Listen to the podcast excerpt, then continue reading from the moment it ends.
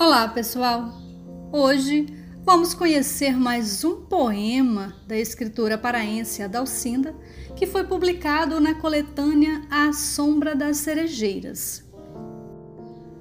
O poema que hoje apresentamos é Choroso, uma poesia que transborda liberdade e força, despida dos condicionamentos sociais.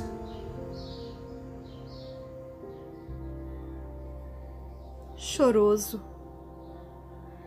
Este silêncio de espera mordendo a janela do meu coração. Esta saudade que era carinho das cordas do meu violão. Este meu verso cansado do pó das estrelas, do sol, do luar, mudaria de céu, trocaria de mar se o chorinho voltasse a cantar.